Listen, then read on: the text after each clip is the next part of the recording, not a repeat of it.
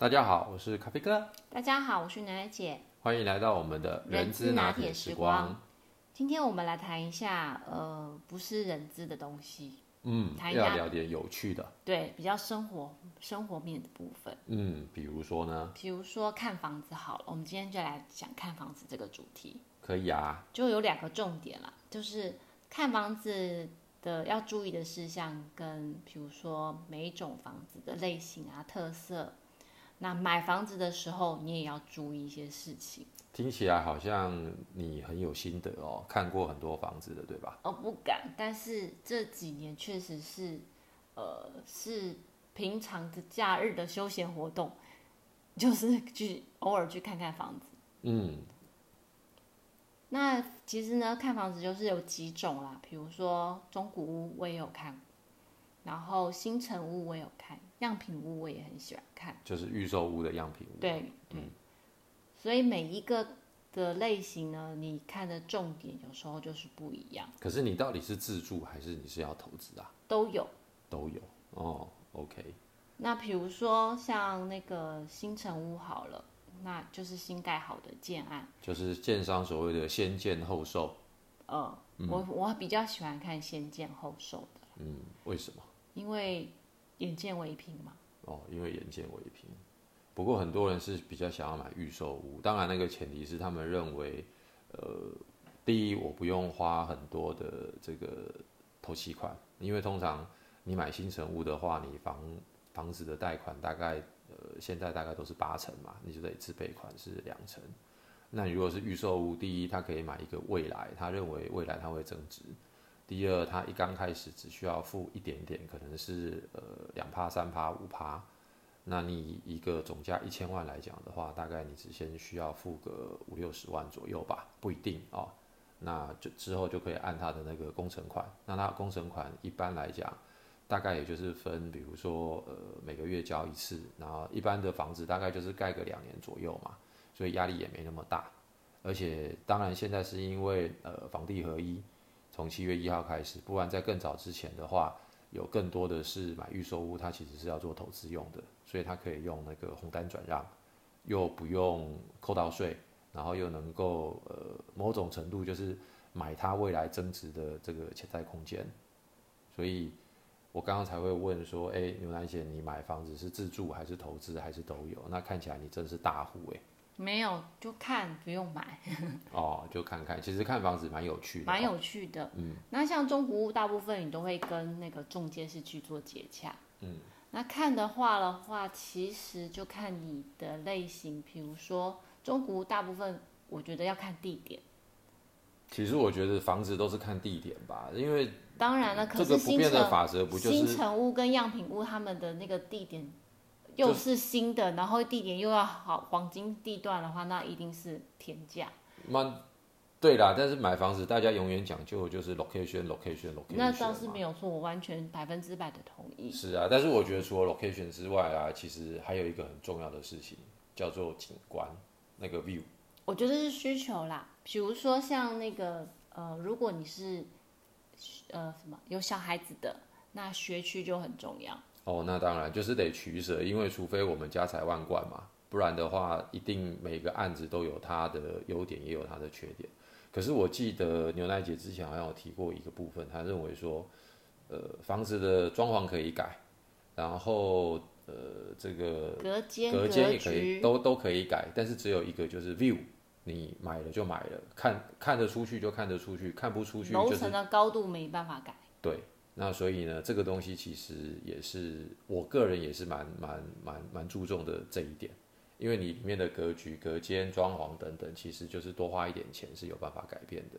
那为什么叫 location location location？其实 也是一样嘛，因为 location 你是没办法改，除非你有办法请捷运盖到你家旁边，或者是你有办法请一条公车专门开到你家附近，不然的话，那个 location 的确也是很重要。那你觉得中古屋的话？要注意什么部分？中古屋啊，特别要注意。中古屋其实我通常如果它是超过十年以上的，我大概会注意几个。第一个就是所谓的墙角边或者是窗台边有没有漏水？对，有没有漏水？其实这是很重要的。那另外第二个就是它的管线，哦，它的水管跟它的那个电线管线有没有换过？因为通常房子十到二十年中间，呃，如果有换过的话，其实会比较安全一点。那第二个也会比较卫生一点，对。那第三个的话，我会看的就是那个天花板，因为天花板有些时候会不会是楼上这个防水做不好，尤其你如果是呃楼顶，或者是以前的话，可能你是在那个中继水箱的附近，会不会很吵？那或者是等等因素，所以因为呃漏水是最麻烦的一件事情，所以我通常会看的是天花板。那有些时候看房子，我其实反而比较不喜欢看是它已经有重新重新粉刷过的，因为重新粉刷过你是完全看不出来的，反而是它就是很自然的使用的这样的中古屋，我觉得那反而还比较实在啊，就比较容易知道到底有没有什么小问题。重新的粉刷，你可能会看不出来哦，原来它。墙角可能漏水什么什么之前的。对对对，那有些当然这个卖方他会很老实的告诉你，那但是其实有些小东西他不告诉你，你短期间可能呃三个月半年之内你也不见得看得出来嘛。而且如果是找中介呃买卖房子，他通常保护最多也就是一年。对，那有些时候其实那一年如果真的没有像过去这两年也没有什么大台风，所以你也看不到到底会不会漏水的问题。哦，对了，其实我还会看的一个就是水管的排水问题，所以我通常去看房子的时候，我一定会把它水龙头打开，然后马桶会冲一冲，呃，不管是厕所或者是厨房的水龙头所以你会假装要上厕所吗？呃，没有啦，偶尔是真的，就就是因为就就是就是真的想上嘛，对呀，那就会去看一看，那我们味道看看它的地砖，因为尤其是中古屋，中古屋的排水系统也是一个关键，对，大概我会看的。是这个吧？那其次当然就是所谓的采光、采光啊、通风啊。哦，我还会去看他那个。一般的房子都是会较注意的，不是特别是中古屋的。对对对，当然。那当然，如果是中古屋的话，我还会去看就是它的那个天然瓦斯的那个瓦斯表。因为去看他那个度数，因为他可能会说啊，这个是什么租给房客啦，还是说啊，这是一对夫妻，然后呃，因为小孩长大了想要换卖屋原因，对，要特别要问一下，为什么这个屋主想要换屋？当然啦，这个其实中介他们讲的原因，我可是我真的看过太多次，然后每一次那个中介都跟我说，那是因为他们要换更大的房子。对，那其实这个也就不管了啦。但是我刚刚说看那个瓦斯表的原因，就是，诶，他如果真的是自住的，那通常他那个瓦斯的度数都会蛮多的，不会是只有那一种五十度、一百度。如果他是中古屋，而且住了可能比如说七八年、八九年的话，那当然大概简单去推论嘛，因为我们自己在住，我们大概就知道，诶，三口之家、四口之家大概一个月用几度，然后一年大概用几度，这个可以很简单的推论出来。那新城屋你觉得要特别注意什么？新城屋啊，嗯，新城屋其实我觉得新城屋就没有太多特别的部分呢，因为不管是预售屋或新城屋，建商你会不会考虑？建商啊，我个人是觉得还好，但是我知道好像台中地区的朋友们他们是很重视这个建设公司品牌的。那在台北的话，其实像国泰建设，它的口碑就是非常非常好，它是终身保固的那种，几乎啦，等于是终身保固的概念。对，那台中的话，好像是那个龙宝建设，它盖的就不是豪宅等级，但是它卖的是几乎豪宅价，但是它讲究的就是它的品质，绝对让住户满意。所以每其实每个建商都有每个建商自己的特色。好像台北比较没有那么那个。我想可能也有。就是 location location location。对，因为台北真的就是贵嘛。那其实如果还要再去挑到建商的话，其实那个价格可能，因为就像国泰好了，国泰它的价格，国泰啦、远雄，他们的价格几乎都是其他建商至少是当地行情的多百分之十到百分之二十五，跑不掉。对，那当然人家的品质也是有保证。对，是这样子，所以新城屋我觉得建商我觉得还好哎。那为什么我也很喜欢看那个样品屋？就是你可以去看他们那种呃已经设计装潢好的，你去看一下最近流行的 style 是什么。嗯，没错。然后增加自己对于室内设计的一些呃感觉啦、feel 啦，然后营造自己家里不同的氛围。我觉得那个还不错。嗯，就是去学习人家的装潢。注意的事项，比如说在餐厅的布置啦，然后会怎么样等等的。那另外买房子的时候，呃，就是也是看房子，也是买房子啦。我有时候也会看那个厕所，厕所如果说它是有对外窗的，那通常它的就会比较能够保持干燥。这个部分还有通风，这个对于这个部分，我觉得也也蛮注意的。嗯，那再来就是因为每个人的需求不一样，有些人是家人感情很好，都会喜欢客厅大一点，那自己的房间小一点。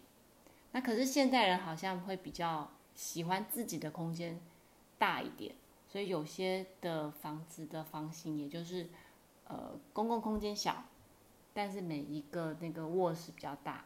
可是我最其实这几年看下去，大部分啦，大部分都是越来越是比较是房间会比较小一点点。因为现代人嘛，大概每天就是上班下班，那回到家，那晚上就是睡觉，所以好像现在比较多的建商，他都会让呃卧室的空间稍微的小一点点，然后呃把这个客厅餐厅的这个比例稍微多一点。不过这个我想也是见仁见智啊，就是我们自己的需求不一样。那有些人可能他就是很喜欢自己的卧室很大，然后客厅跟餐厅小一点点没关系，因为现在一家三口、一家四口其实会开火煮饭的，好像也不大多，大部分就是买便当什么的。所以其实也有有些人很喜欢开放式厨房。对对对，最近其实蛮流呃，最近这几年很流行，然后尤其是喜欢一个一个中岛，那好像是每一个那个家庭主妇的一个梦想。那肯定的吧，每个家庭主妇都是做做什么甜点啦，然后这个煮煮饭什么的。中岛其实算是蛮方便。不过好像从这个风水风水学上面来讲的话，说这个。开放式厨房，我听了很多这些大师们，他们都说这个是比较不容易留财啊，就是会比较比较会漏财的一个风水。不过因为以前的观念就是厨房就是灶嘛。对，那灶灶灶灶神，大家好像也很少了吧？没有人会在这个过年前拜灶神了啊。呃，不过这话题扯远了啦。对，所以这个大概就是新城屋嘛。那其实预售屋，其实我觉得预售屋是最难的事情，因为预售屋它就是给你格局图。嗯，我觉得那个梁很重要。预售屋我就是觉得那个有时候你会不知道它梁在哪里，那个那个位置大小有没有压迫感。其实我看房子也很重视的就是空间的明亮跟那个压迫感。有时候因为我个子比较高一点，那个梁下面一站下去，那我就整个就。不行，嗯，我大概就是进去三分钟，我就很想出来了。其实那个一样啊，就是在风水上面也是这么说啊，就是不管是你的床床铺的床头上面不要有后梁，甚至于应该说不要有梁，那或者是你在很关键的一些地方也不要有梁，比如说你的客厅的沙发后面就是一根厚厚重重的梁压在那个上面，其实那个就就不舒服，对，就是不舒服嘛。那每个人都会觉得不舒服，但是预售屋其实这一点。坦白说不容易，所以各位朋友，如果你们有看预售屋的时候，其实我觉得不管呃身高高矮啦，我觉得最起码那个压迫感就会觉得不是很好的。所以可以注意，就是问建商说他大概。几米的那个对，因为一般的话，如果一般正常来讲都是呃两米八到三米二，其实能够到三米二就算非常高了，舒服的，对，非常非常舒服。但是它如果有刚好一根大梁就压在那个下面的话，你再加上如果又要做个天花板，或者是要再做个什么间接照明，你的整个高度可能就会被压下来。哦，还有我觉得很重要就是有时候那个呃怎么样预售的话，你看看它的那个格局是不是那个。走廊就是空间，每个卧室的那个它的狭长型的那个走廊，我会觉得比较占太多的空间，所以我还是一个蛮啰嗦的人啊。说实在，我承认，就是看蛮多小细节的。没有那个，其实就是每个人的需求嘛，因为他的我希望空间不要太多的浪费啦。对，就是那种公共空间是很很充分的被运用。对对，因为像有些房子我们也看过，就是哎那个大门。进来之后，旁边就有一大块的玄关，玄关走到客厅可能就浪费了大概半平，那那一段那一段的空间几乎就是都没有办法运用。好，我觉得还有就是最后我讲一下，我个人觉得这几年房子的一个趋势，因为我都就是也是有看新城屋啦，像之前他们就我们希望说客厅啊，或者是就是盖好盖满，所以呃那个就是没有什么走呃阳台，因为他都喜欢外推或者是二宫，对，嗯，那现在反而现在我觉得最近的台北市我。很喜欢就是推这种有小阳台、小露台的这种产品，越来越多出现。因为现在工作压力然后外面他们就会建商就会帮你弄一弄一些树啦，挺漂亮的树。我觉得就是开始大家很想要亲近自然的那种感觉。嗯，我觉得这个还不错。没错，所以其实其实也是蛮蛮蛮喜欢，就是要有前后阳台，因为其实这个也是又这个可能又扯到跟风水有关，大家呃就。姑且一听吧，就是前面有阳台的话，跟后面有阳台叫做前有亭后有靠。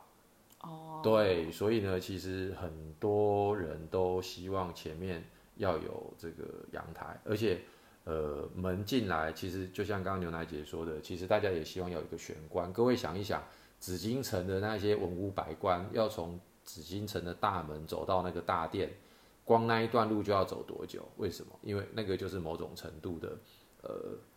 呃，权力跟地位的象征哦，是这样，是，所以都希望有这个玄关，然后再加上还有那个什么，呃，什么门一打开就不要对着外面的那个那个叫做外面的，一眼看穿那个叫什么穿堂风是不是？什么穿什么的煞之类的，对，反正就是有这些奇奇怪怪的东西啊。但是没办法，如果是活在台北市这个天龙国的朋友们，我相信。能够好不容易辛苦攒到一点钱，好不容易能够买了一个房子，当然就是能注意的就注意，不能注意的就看看怎么去避免吧。对呀。好喽，那我们今天就先谈到这里。好，那谢谢大家，拜拜。